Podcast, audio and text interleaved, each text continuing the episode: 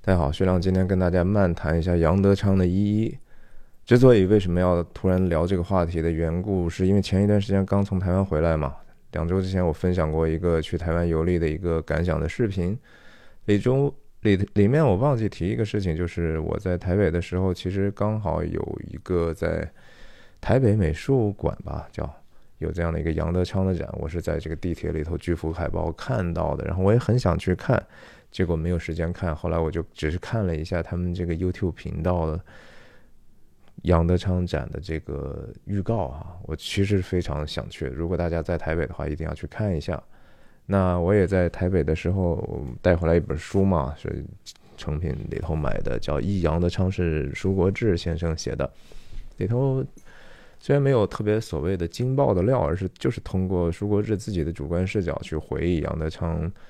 为人啦，然后他的趣味啦，他的偏好啦，他的一些文化基因的产生等等的一些小小的细节，嗯，然后我同时另外一个原因聊这个，是因为昨天看到一个消息哈，还觉得挺难过的，是不是杨德昌的消息，而是侯孝贤的消息。他侯孝贤的家人发了一个公告嘛，说侯先生好像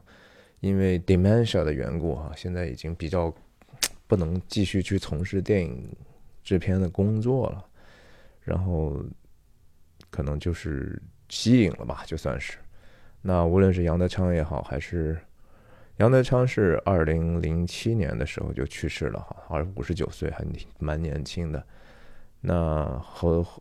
侯孝贤导演现在也可能逐渐要真的不再去工作了。那他俩我觉得特别有趣的事情是在于说。两个人他们最后的一部作品的名字让我觉得突然之间好像有一种联系。侯孝贤最后现在还在工作没有完成的这个电影叫《寻找河神》啊，我们就看到这个里头有一个字叫“寻找”，寻找。那杨德昌当时没有拍成那个电影，最后是叫《追风》，有一个“追”字啊，一个和“寻找河神”，一个“追风”。就总是觉得路漫漫其修远兮，吾之上下而求索。哈，两个人，或者是我们每个人，其实都在还在 looking for something。呃，我们总是在寻找什么东西嘛。比如说，你像 U2 的那个歌也是啊，But I'm still having found what I'm looking for。总是觉得说，我们好像还是没有找到我们在找的这个东西，对吧？然后那个《Sweet Dream》那首非常有名的歌也是哈，Everybody's looking for something。我们总是在寻找什么？那我们到底在寻找什么呢？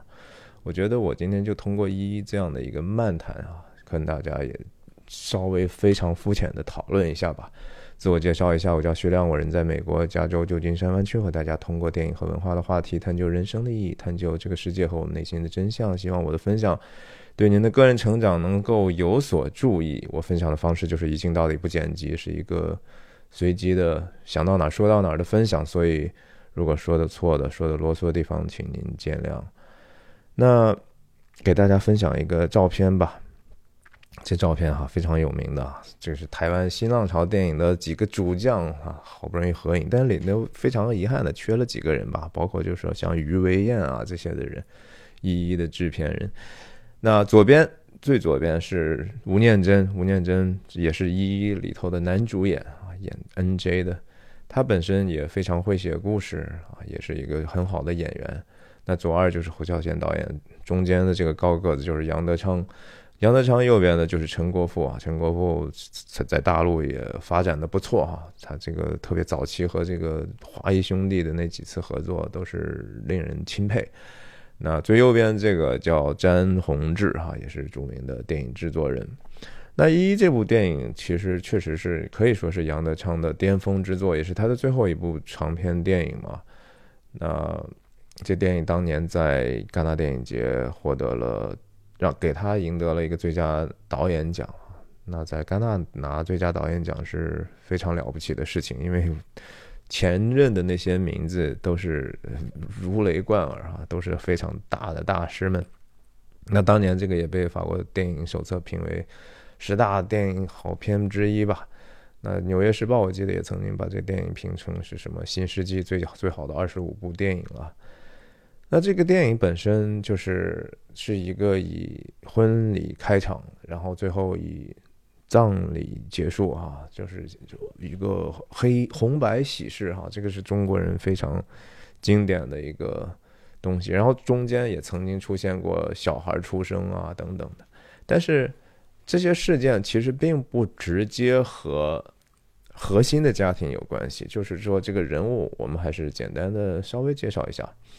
吴念真演的这个家庭的男主人啊，这个叫 N.J.，N.J. 是一个电脑公公司的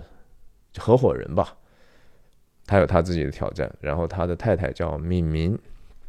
他有两个孩子，一个叫养羊，一个叫婷婷。哈，就就是我学人家台湾话学的也不是很好。然后这个 N.J. 还有一个合伙人叫达达，哈，反正就是，然后这个。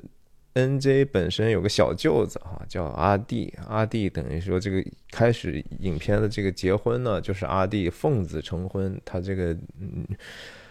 老婆已经是小肚子微鼓了啊。然后当时当天还来了一个闹婚的一个啊，也是一个叫什么云云啊，云云啊，云云。反正你就发现这个这里头的这些名字啊，大家都是一个叠字哈，包括这个影片的片名依依哈。这不就是为什么呢？这我觉得也不是一个完完全全的巧合。除了这个文字上这样的一个工整之外，大家想过没有？为什么依依这电影叫依依呢？我觉得确实是，就是我更相信是他讲的是说，我们这些问题都要一一面对，然后这些生命的这些课题，即使是我们是一个家庭，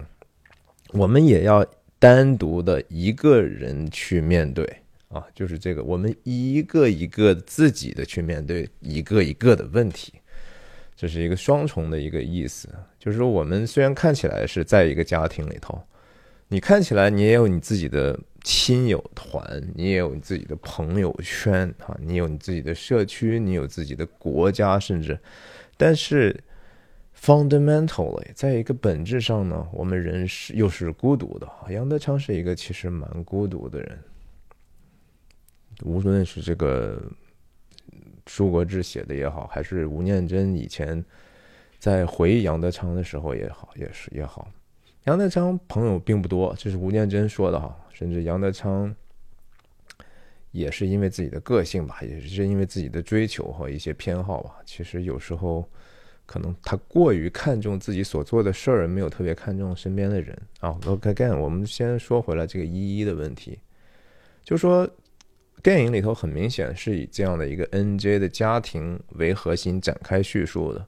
但是我们并没有看到杨德昌花很多的笔墨去渲染这个家庭之间人物的这些关系和他们的关系，因为这个东西不需要说嘛。我们中国人的家庭是怎么样的，我们自己没有点点说嘛，我们知道。我们不会关系不会差到哪去的，他就是通过庸常的这些东西，其实在交代每一条线索、每一个人物所面临的东西，但是我们并没有看到这个家庭成员之间的关系，对不对？所以这我是觉得说非常一一的一个地方，这真的是一个人一个人的去面对一个又一个的问题的故事。那也有人曾经说过，说啊，你看这个就是表明了人生不同阶段的不同的问题。比如说从养羊身上，养羊是他一方面被被那些大女生欺负嘛，对吧？然后天天什么被小老婆等同学去捉弄，然后自己呢又同时知道自己还需要成长，他看到这些个。比他个子高很多的同年龄的这些女生都能游泳的时候，他就知道自己的不足了。他他是要勇敢的去接受这些挑战的，所以他在家在这个水池子里头把厕所锁上，在那憋气啊，去学习。这是好像一人在童年的时候，因为弱小需要成长，需要去获得技能，然后同时害怕外界的欺负，而且始终自己是一个弱小。然后同时又别人又不太相信你，所以他总是说拿这个照相机去拍蚊子，他希望告诉别人说蚊子真的咬我是有蚊子的，但是蚊子其实很难被捕捉下来。然后后来他就拍人的这个后脑勺，就是说你们看不到你们的后脑勺，我帮你们拍下来，等于说，呃，帮你们做一些这样的新的视角，好像是一个无知不是说无知吧，就是说知道的事情不多，但是同时呢，经验非常新颖，然后始终去在想办法用以自己的角度去看待世界的这样的一个东西。你觉得这个杨洋的视角只是一个小孩子的视角吗？很显然不是啊，杨洋是一个很显然背后躲着一个杨德昌，不，杨德昌把他自己想说的话通过这样的一个角色去说了，特别是结尾的时候。杨洋在这个排位前还是是灵堂前的时候，念了一段自己的日记啊，那个日记基本上不太可能是小孩能够写出来的东西啊。虽然看起来、听起来好像这个文笔是非常稚嫩，话语非常简单，但是他讲述的道理毫无疑问是杨德昌经过一半生的思索之后，觉得他的人生哲学的一种表达嘛，对吧？杨洋当时说的意思就是说。啊，婆婆，我现在终于明白你为什么看到那个谁的时候就会就会说你说你老了，你看到我们的时候，你你就说你老了。那我现在看到我那个小表弟出生，我觉得我也老了啊，就就大概这样的一个事情吧。就是这不是一个小孩子的视角，所以我的想说这个的举这个例子的意思就是说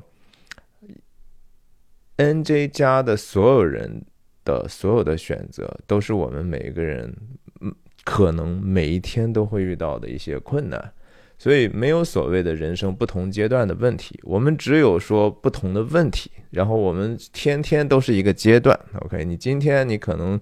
一转念天堂，一转念地狱，你可能早晨起来的时候还觉得说世界充满了阳光，然后中午的时候就已经黑暗到不行了。这个视角不是说。可以应该去这样剧烈变动，但是这个世界同时发生的事情不由我们所控制，就像 N J 家的这个邻居这个蒋妈妈一样。蒋妈妈是一个在电影里头至少看起来极其放荡的女人，对吧？或者就说水性杨花，或者就说她有一个不切实际的对男人的一种想法。呃，经常家里头来不同的男人，然后她自己本身是一个单亲妈妈，带着这样的一个青少年的女生丽丽，然后经常带男人过来过夜，然后一带男人来了之后，就给她女儿点钱，说啊，你们出去玩吧，对吧？然后搞到最后呢，其实经常半夜里头。他就会和自己刚有一段关系的男人发生严重的冲突，对吧？影片里头其实有几场最激烈的戏，其实都是跟这个他们的邻居有关系的。再一次，你就发现说，这个这是一个外部的环境，就是说外部的环境有可能比我们自己的。冲冲突和困境可能更严重，他们的生活你可能觉得更悲惨，或者更戏剧化，你更不愿意过。但是同时，他对你又不是全然没有影响的。就像说蒋妈妈家的这个丽丽，对这个呃 N J 家的女儿婷婷是成长是一个巨大的一个痛苦，对吧？他又婷婷又好奇丽丽的生活，又觉得说被深深的丽丽的这样的一种有时候的傲慢和不屑啊，所深深的伤害。呃，这个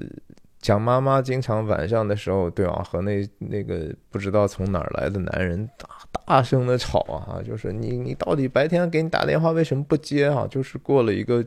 非常稀里糊涂的生活。但是这个事情呢，对他的女儿的影响是什么呢？就是丽丽啊，一会儿和胖子好了，一会儿又不不和胖子好了，然后一会儿和这个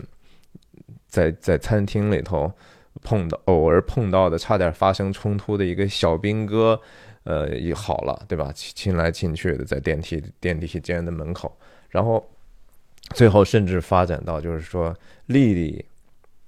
一方面鄙夷自己母亲和她的老师发生通奸的这样的一个行为，一方面呢。又有一个镜头或者一个小的桥段，很隐晦的表明了，就是说，原来丽丽最后也把这个她的老师给勾引上床了。然后这个这个老师从他们家出来进电梯，说对不起哦，对不起，对不起哦，对不起。呃，那个那个节奏非常非常的好，杨德昌在这方面的观察非常非常好。那个电梯在过快关的时候，那个已经老师他已经没有人可以对话的时候，老师最后。自己喃喃喃的说了一个对不起啊，因为他和一个未成年少女有这样的一个不伦之恋嘛，那就是和就是和这个丽丽。然后下到楼之后，是通过这个婷婷的视角，婷婷一开始为了出去和这个别人去约会而去精心选择了穿什么样的衣服，然后下了楼之后走出镜头之后入镜的，然后其实婷婷还没有走出镜头之前。那个玻璃的镜像就已经看到另外一个女人的破镜，然后其实那就是那个丽丽的妈妈，也就是蒋妈妈。也就是说，哦，在楼上原来这个外语老师实际上只能是和丽丽发生了关系，然后也就是因为这样的一个事情，导致最后胖子所谓的庞姓少年把这个老师杀害了嘛。对吧？这是谁的怂恿，或者是说，是不是胖子本身也察觉到这个丽丽的这样的一种持续的不忠诚，然后只是说逮到了一个更让他难以忍受的这样的一个成人的占这个未成年人的这个便宜？他周周边的这种恶是非常非常的明显和普遍的啊，然后包括这个阿弟的这样的一种。几乎是好像随意的通奸、随意的出轨，哈，啊，他一会儿就跑到这个去闹婚的这个云云的那个地方去，对吧？他把自己家的钱的投资也放在云云那儿去管理，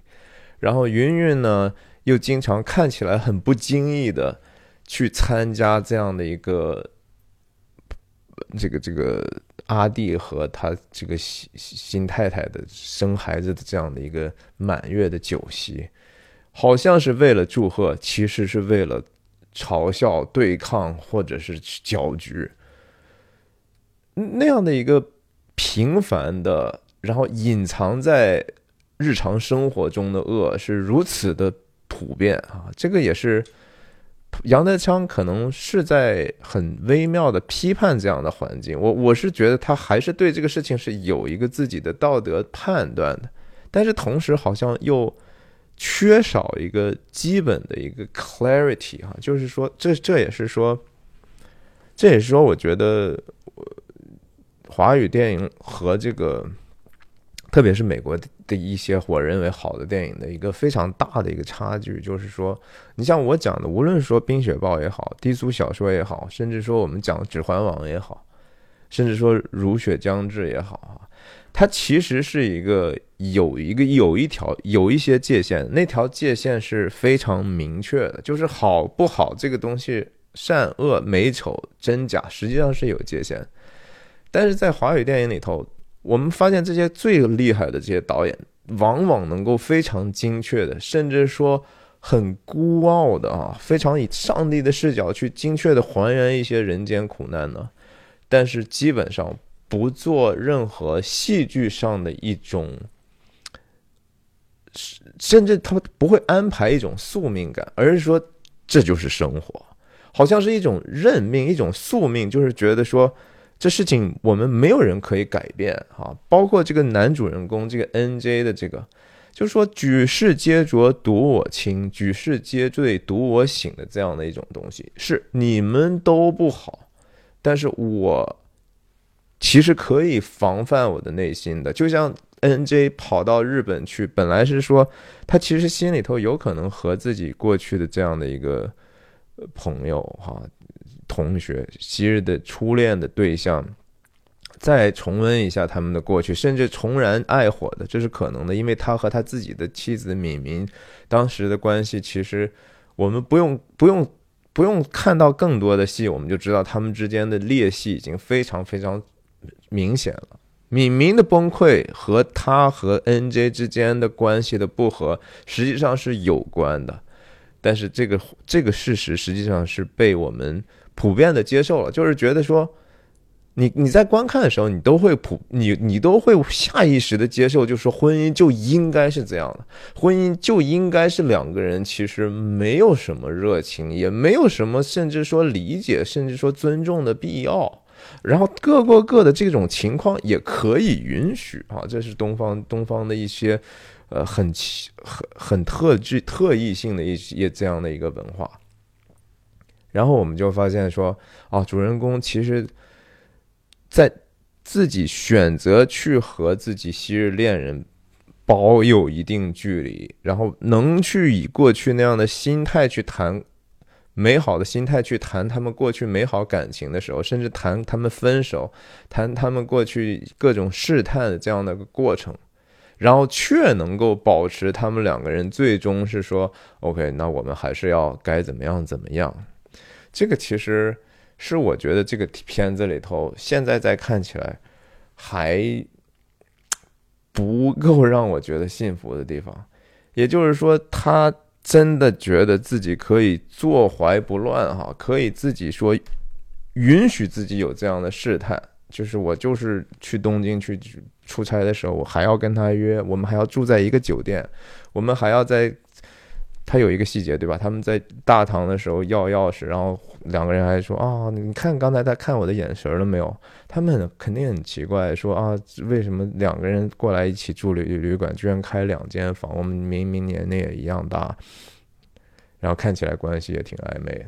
对吧？他们自己都觉得怀疑，心生怀疑。然而，就是说，杨德昌决定，就是说，嗯，这个主人公，呃，如果不这样做的话，是不是我们整个的同理心就没有办法站 NJ 呢？如果我们没有办法站 NJ 的话，这个故事还成立吗？可是，就是说，在现实里头，有多少个人能像 NJ 这样做到，去不去走进他那个房间，或者说打开门？那个女人已经进来的时候，还最终把她送出去，然后最终第二天，这个女人就早早的去 check out 她自己的酒店。这是一种我觉得对我们自己本性 比较乐观的一种测度啊。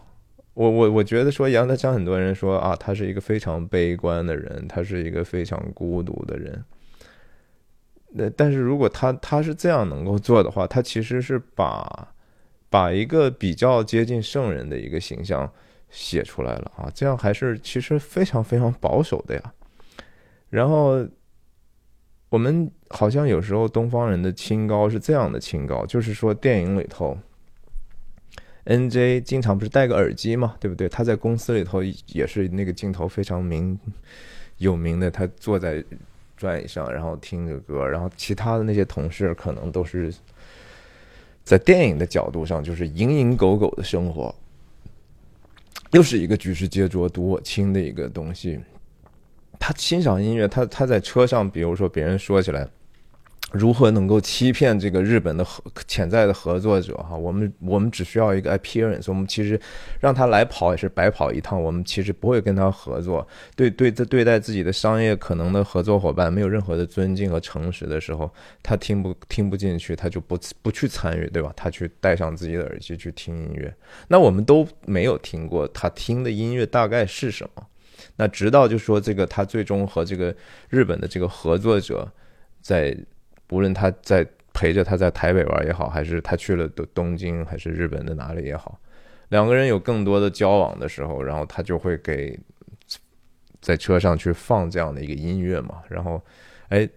他这个和他性情也比较相相近，价值观也比较相近的这样的一个合作者，就会啊去哼他所。播放这样的音乐，两个人在这个音乐的这种审美的取向上获得高度的共鸣，然后使得两个人的这个友谊再再一次的升华。是我我能够理解，就是说人和人之间必然是存在这样的一些纽带的哈。我们就像吴念真原来说过的话，就说可能吴念真也有这样的一种观念，就是所谓的高级的人，实际上是我们是通过诗和音乐交流的，他会真的不不。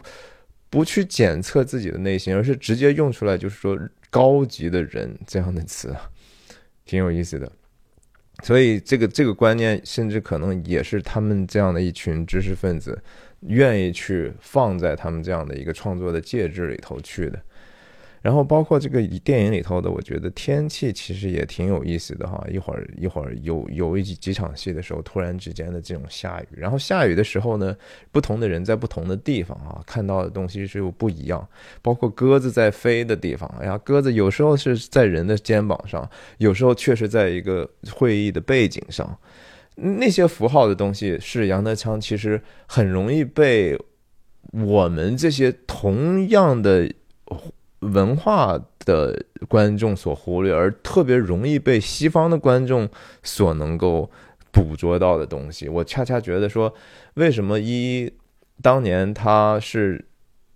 先在海外红，然后其实一直没有在台湾正式的公映啊，直到他去世之后，可能才会有。甚至在华语本身这这样的一个圈子里头，它也是一个比较少数的一个精英的一个东西，就就差差别在这儿了。我觉得，就是说，因为外国人其实并不能够完全明白他所讲述的这些感情和文化，他们其实是带着一种呃窥视的一种新奇的角度，是猎奇的心心去看这个事情的时候，但是他会注意到一些比较普遍的这些。呃，东西，比如说诗画的一些东西，那个东西其实比较容易沟通。呃，就像 N J 在日本的这个海滩上，当他做出来这些，呃，不不去去选择去逾越这个婚姻伦理的这些选择之后，他在一个小码头上，对吧？那旁边的那个。那些 breaking wave 啊，这些波涛汹涌，他是一个人是在那个地方是静静的，用这样的一个动静的这种对比也好，还是说婷婷和那个胖子两个人在这个高架桥底下，三个交通灯啊，一开始是红色的，然后那个男生说啊，怎么怎么样，意思是允不允许啊，我们能不能有更好的一个新的关系啊？然后两个人感觉女婷婷放下戒心，或者是说说。也也经不住这样的诱惑，两个人亲吻的时候啊，一会儿是又变成绿灯，然后最后又变成红灯啊，那个那个灯光的变化和他这个这个故事的这个潜台词的这个这个配合，也确实是挺有味道。这是这是不得不说，就说杨德昌，他既有这样的一个结对结构的这样的一个缜密的设计，然后同时对这个细节有一些呃诗人般的观察。然后杨德昌还在一一里头，我发现他特别喜欢用这个镜像的东西啊，无论说这个玻璃是，是说呃摄影机在拍摄一个玻璃，既能够看到外头的景象，同时又能看到在内景里头所反射回来的部分的景象，呃，他把这个混合在一起，试图去去交流一个还有时候蛮抽象、蛮复杂的一些概念。比如说，这个 N J 和他这个昔日的女同学在日本做这个轨道交通的时候，对吧？也是外头的东西在不不不停的向后变化，而他们两个的脸映在这个窗户上是不变的。两个人，然后一个在好像都都是闭着眼睛，好像就是回到了时间的另外的一一个一个地方去。这个其实想一想，难道不是也是毕赣啊？那个路边野餐那个电影。使用的这样的语言，其实都是很 这些东西，其实还真的挺相通的。我我觉得一这样的电影的成功，呃，确实是一种 当年的一种偶然啊。我不觉得说现在还有这样的世界去给他这样的机会和支撑了，甚至即使杨德昌，嗯。又有像杨德昌这样的有才华的、有意愿、有热情去从事这个工作的人，嗯，首先是因为我觉得世界反而更加的趋同了哈，在这些年二十年间，我觉得越来越无聊了哈，就是说太多的地方看起来文化我们也进一步在融合，然后地貌甚至看起来很。亚洲的一些大城市和其他地方大城市也没有本质的区别。台北可能当年的那个台北，虽然台北现在变化也没有那么大，可是说现在再看那个影像，你就觉得它还是有那个时间过去时间所留下那些过去的独特的一些一些痕迹哈，这个是挺挺有味道的一些东西了。然后最后，我觉得我其实也说不清楚这个电影到底好在哪里。但是就是你看的时候，你是不可能不被吸引的，因为这些瞬间都是我们所所能够接经历和体察到的一些，有时候是批评，有时候是对现实的一些自己的怨恨和不满。比如说他那个 NJ 的合伙人在婚礼上，两个人一起进了电梯之后，对吧？然后 在关电梯的同时呢，那个他那个合伙人达达说：“哎，我这是要下楼去干什么来着？” 就说了这么样一句话，就是说他他这个表达非常的多义性哈，就是既能够塑造那个角色的形象，塑造。N.J. 身边的环境又表明了一个世界，其实大部分的时候，我们的人活就是如此的盲目，我们根本就不想，其实我们要往哪里去，我们为什么要往那里去，对吧？就是因为一个表面化的社交的需要吗？就是因为说话很爽吗？就是因为哈哈大笑，然后大家开开心心的，这个婚礼对你来说有多重要呢？你不就觉不觉得在生活中你参加了很多的这种？应酬这个应酬其实，嗯对你完全没有任何的意义，完全没有意义。也许它它的意义无非就是说，也许你能能在那个里头遇到一些在其他场合没有机会再遇到的人，可能你只能在那样的场合遇到一些特定的人，然后说一些可能各自心怀鬼胎的话。啊，甚至说你也不知道自己在说的这话是真的还是假的，就是一个好像真的只是为了应酬的应酬。我参加过很多的婚礼也好，或者是说小孩子的这种呃满月也好啊，这些东西过去参加过，后来偶尔回国也会参加，大家没有真诚的交流，我真的觉得说。我至少我参加的地方，可能就是同学聚会，也许是所谓最真诚的一种交流了，但是往往也陷入一个另外的一种虚假的表演当中去哈。其实没有人真正在意那些特别深刻的东西，然后大家更多的时候就是啊吃吃吃，对吧？这个好吃，这个怎么怎么好吃，我们就说说这个吃本身，这个菜本身。就像影片里头的这个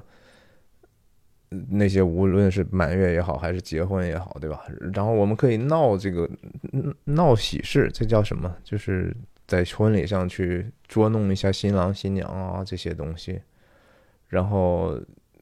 座位应该怎么怎么排啊？但是真正的冲突呢，你平时的时候都不对付的啊，非得在这样的场合，这个还没有结束的这些。情人们就出现，要搞成一个戏剧性的场面。嗯，这是也许杨德昌所观察到的，他所不喜欢的这个世界吧。所以我觉得这个电影里头，既有他比较天真，我甚至觉得，虽然他表现的很好，但是我觉得略有一点欠缺说服力的，就是说这个主人公的这种道德性的这种。好像人间清醒般的选择，另一方面对这个周围环境的这种准确，但是好像无解的一种呈现啊，这个东西好像我们谁都不能够给他一个准确的评判。这个你说和低俗小说，我我讲的时候，我说你看它好就是好，不好就是不好啊，对吧？你也看得很痛快，你甚至觉得说，哎，这东西好像。就是编的嘛，对吧？它是 fictitious 的东西，可是是不是有时候你感觉说这个东西它的真相感也不一定差呢？一是不是准确呢？准确啊，但是它是不是又好像离真真真相还是隔着一点点的东西呢？我是觉得有可能哎，呃呀，我这么说可能得罪很多杨德昌的粉丝，但是这是我听。我是听的那个吴念真回忆杨德昌的一些细节的时候，就是杨德昌会做一些什么样的事情呢？他找了一个女演员来，然后他许诺人家就说：“啊，你我会给你这个角色的，所以你现在先不要上学去了，啊，你你你就等等我演的这个戏，然后演完之后你再去。”那他最后其实又对这个女演员可能不是特别的满意哈，他觉得说，哎，他找到另外一个可能更合适的，那他就真的去让这个新找到这个女生也来到片场，然后让他原来已经许诺说我你就演我这戏，然后人家演一条，然后再让他新找来的这个再演一条，就会把那个他开始的那个许诺这个女演员其实伤害的蛮重的。然后吴念真就说嘛，说当然了，这个对这个创作来说，这就是最合理的一种安排，对吧？这是为了创作好。可是同时呢，他觉得吴念真自己觉得说，啊，我反正我是比较在意人了。他他的那个潜在的意思，对呀，大家就自己去想吧。就是有一些事情，嗯，这也是一种人的上头的选择，对不对？哎呀，这个电影呢，我觉得大家可以再仔细的看一看啊，我也就不跟大家解析了。我我看了，我还是觉得很好。但是我同时觉得说，也许人还是在追求什么嘛？就是再一次，我为什么本来想分享这个东西，就是我觉得体会到一种空虚的感受。呃，我觉得侯孝贤的这个寻找河神也好，杨德昌的追梦也追风也好，对吧？我们到底在追追的是什么东西呢？是都是追虚空，都是捕风吗？捕风。我刚才说的这句话是《圣经传道书》那句话哈，都是捕风，这是传道书的这个话。用英文很多的翻译叫都是 chased after wind，exactly 就是杨德昌这个追风那个意思啊，就是在风后面追。你当然风你也本身你也看不到是什么，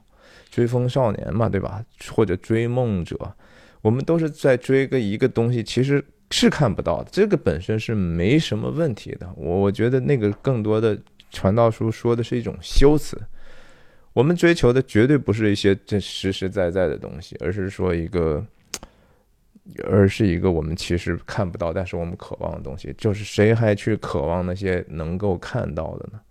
即使在电影里头，这个阿弟，对吧？天天就是说神神叨叨的，他总是相信命理嘛，对不对？他经常就是说，你们高科技才二十几年嘛，我们这命理都几千年了。他觉得说算命的命理很重要，就是说什么八生辰八字很重要，对不对？大家还记得他那个孩子在出生的时候，他没有喜悦啊，他在病床那个他产妇的那个床前。哭啊！他觉得说哇，这个孩子怎么这个时间生下来了？这个生辰八字不好呀！他就开始痛哭忧愁起来了，对吧？你说他是为这个孩子忧愁吗？不是啊，他是为自己心里头的一个偶像而忧愁了。那个他心里头那个偶像。那个所谓的命理也好，或者说自己是不是能够大富大贵、小富小贵、不富不贵的这样的一些事情，再一次的困扰到他了。他连这个和自自己的这个孩子都还没有一个深切的关系的时候，你说他能关心到他什么呢？这孩子出生，你都没有带着那满脸的喜悦的时候，你反而只是为他的生辰八字而担忧，难道这不也是我们经常其实对待自己身边关系的一种盲目的一种看待的方式吗？对吧？啊，培养孩子也是，哎呀，我还看见他我就愁，我看见他可能以后考不上耶鲁了，那就愁吧，对吧？这是为这孩子好吗？还是说您是为了自己心里头所想象那样的一个偶像被他所控制的一个结果呢？然后这个阿弟对吧？说说这阿弟，阿弟啊，一会儿是生意总是投资也乱投，交给自己的情人，然后最后被被人骗了钱，又觉得说啊，这个我怎么这么我怎么这么倒霉？然后把。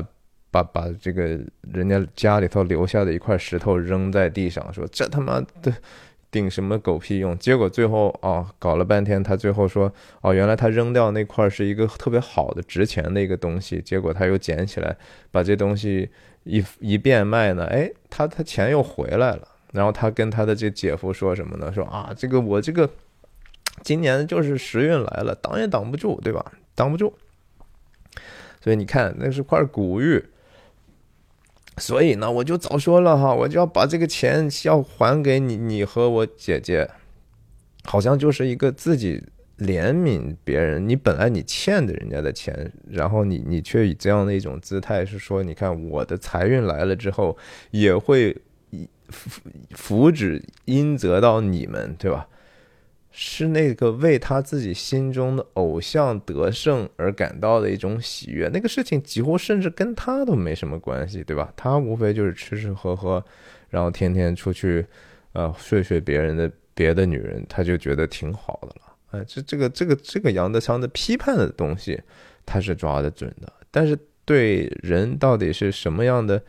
去看待这个人生呢？是不是最后就是真的得回到养羊的那个东西？就说，哎呀，我们都老了，我们都老了是什么意思呢？是说这个世界变得如此之新，所以我们变得老了吗？还是只是说看的就是说新生命出来之后，你就意意识到你终将被淘汰了呢？那这个有必要去担心这个吗？所以当我觉得说谈到意义感的时候呢？我还是觉得这个电影很准确，但是又好像还是有一些混沌的地方，让我现在看起来又好像不是那么满足了。OK，还是